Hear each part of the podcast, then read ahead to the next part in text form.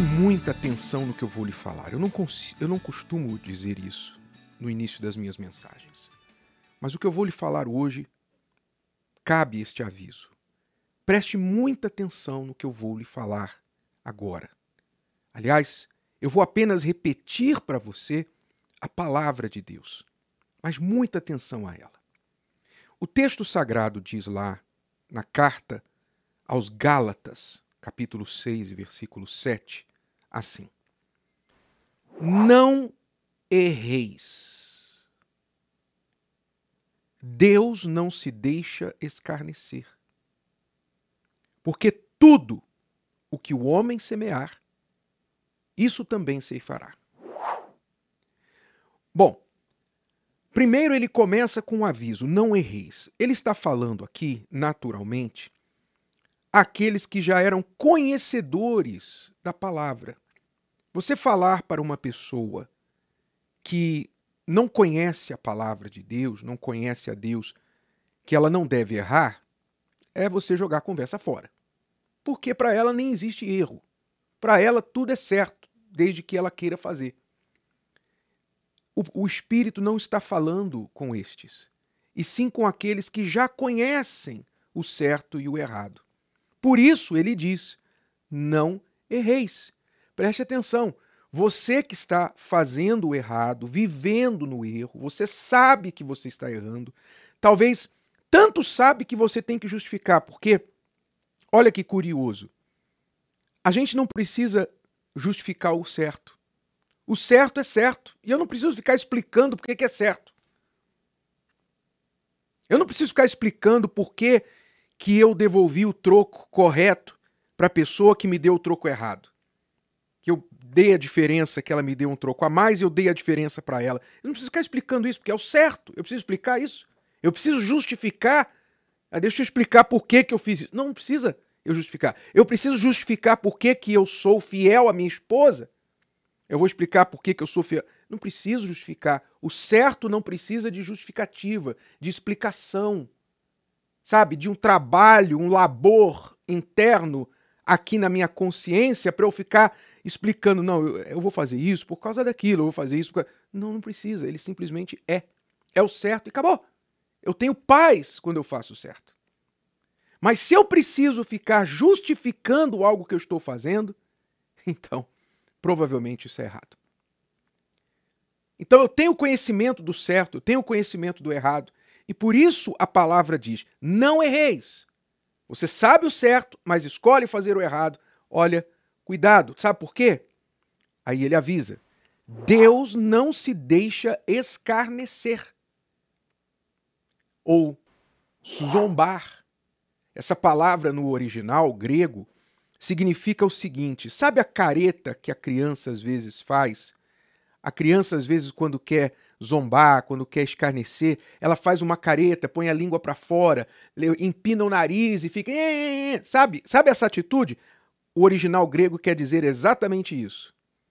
Esse escarnecer aqui significa você empinar o seu nariz para Deus, botar a língua para fora e falar: Eu fiz mesmo, quero ver o que o senhor vai fazer. É isso que o texto quer dizer.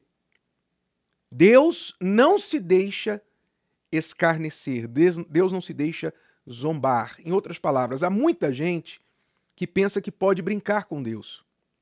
E eu vou esclarecer que eu não estou citando aqui o Velho Testamento. Porque muitos cristãos que gostam de rolar na lama do pecado gostam de citar o Novo Testamento para dizer: ah, eu não estou mais vivendo debaixo da lei, eu estou vivendo debaixo da graça. Tá bom. Gálatas 6 e 7. É lei ou graça? Novo Testamento é lei ou graça? Eu estou lendo aqui da graça. Vamos nos lembrar que foi na época da graça, na época da graça, no Novo Testamento, que Ananias e Safira caíram mortos. Caíram mortos diante do, do apóstolo Pedro, por terem mentido, enganado com respeito a ofertas que eles tinham prometido de forma voluntária, ninguém os obrigou, mas eles achavam que poderiam enganar o Espírito Santo e a igreja. Caíram mortos, os dois. Não foi Velho Testamento, foi Novo Testamento. quando Deus, Deus, quando diz Deus não se deixa escarnecer, porque tudo que o homem semear, isso também se fará, não é Velho Testamento somente, não. É Novo Testamento. E quando as pessoas falam, ah, Novo Testamento, Nova Aliança, graça, etc., olha, o Apocalipse é Novo Testamento. E é o livro mais terrível de toda a Bíblia. É o livro mais assustador de todas as Escrituras Sagradas. É o Apocalipse. É o Deus do Novo Testamento. Na verdade, não existe Deus do Velho, não existe Deus do Novo. Deus é um só. E quem faz essa divisão é porque, na verdade, não tem entendimento algum de Deus e da Sua palavra. Mas, vamos continuar aqui. Deus não se deixa escarnecer. Porque tudo quer dizer, não só o que você semeia de bom. Porque a pessoa planta o bem, ela quer cobrar o bem. Poxa, eu plantei, eu quero receber e tal, eu, eu fiz isso, eu fiz aquilo. Poxa, meu Deus, o Senhor não está me abençoando, eu tenho feito a minha parte. Ela planta o bem e ela cobra os bons frutos da semente boa que ela plantou. Mas não está falando aqui só da semente boa, não.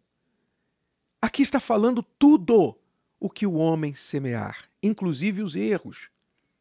Tudo que o homem semear, as sementes ruins também, as mentirinhas, os enganos, os esquemas, tudo aquilo que você faz conscientemente errado, não tenha dúvida que você também vai colher. Então, não culpe aquele que te dá a colheita correspondente à sua semente. Você tem que culpar a si mesmo pela semente que semeou. Se eu colho bem, é porque eu plantei o bem. Então, se eu tiver juízo, eu vou continuar plantando a mesma semente boa. Continuar fazendo isso, porque está dando certo. Mas se eu semeio mal, e eu colho mal para a minha vida, eu vou culpar quem? Deus? Eu vou culpar as outras pessoas? Eu vou culpar quem me puniu, quem me disciplinou, quem, quem não me entendeu, quem não me ajudou? Não, eu tenho que culpar apenas a mim mesmo. Porque eu zombei de Deus. Conhecendo a verdade, eu andei na mentira. Conhecendo o certo, eu escolhi fazer o errado. Eu zombei de Deus. Então Deus vai me deixar colher aquilo que eu plantei. Isso é uma lei universal, que não significa que é de religião A, B ou C, igreja A, B ou C. Isso se aplica a todo o ser humano, independente da sua religião. Se, quer ele creia em Deus ou não creia em Deus, isso, isso é indiferente. A minha crença em Deus não anula a sua palavra, não anula as leis. Assim como a sua crença ou não na lei da gravidade não vai te salvar se você pular do décimo andar. Então, tenha esse entendimento em você e tenha juízo para temer a Deus. Andar no temor a Deus. Sabe, eu temo altura, porque eu sei que se eu cair de uma altura eu vou provavelmente me machucar sério se não morrer. Eu temo eletricidade, né? Sem proteção. Eu não, eu não vou usar tocar num fio desencapado, numa caixa de eletricidade, que eu não entendo nada a respeito. Eu temo, fico longe de eletricidade. Eu temo fazer uma curva em alta velocidade, porque a chance de o carro sair desgovernado da pista é muito grande. Eu temo ingerir certas comidas em certas quantidades, porque vai fazer mal para minha saúde. Eu temo muitas coisas, porque eu não sou burro. Eu sei que o temor, o medo, Deus nos deu o medo para proteção também. Há um medo bom, há o medo da proteção, há o medo que nos protege do mal. É o mesmo medo que a Bíblia chama de temor a Deus, que não é medo de Deus, mas é respeito para com Deus. Assim como uma criança respeitosa jamais colocaria a língua de fora para a mãe, para o pai, jamais empinaria o nariz e ficaria se zombando do pai ou da mãe, eu jamais ousaria zombar de Deus. Jamais. O meu temor a Ele me protege. E se você tiver temor a Deus, você vai se proteger, você vai sempre andar na luz, você vai estar sempre cuidado, protegido pela própria proteção dele. Porque inúmeras vezes na sua palavra ele promete, garante: bem-aventurado, feliz o homem que teme a Deus. Feliz. Agora, talvez, se você está vivendo na infelicidade, será, será, talvez só uma, assim, pequena, ínfima, distante possibilidade de que a razão por trás da sua infelicidade seja a sua falta de temor a Deus? Se o vídeo de hoje te ajudou, você conhece alguém que vai ser ajudado por essa mensagem, passe adiante. E se você ainda não inscreveu aqui no canal, inscreva-se agora. Até a próxima.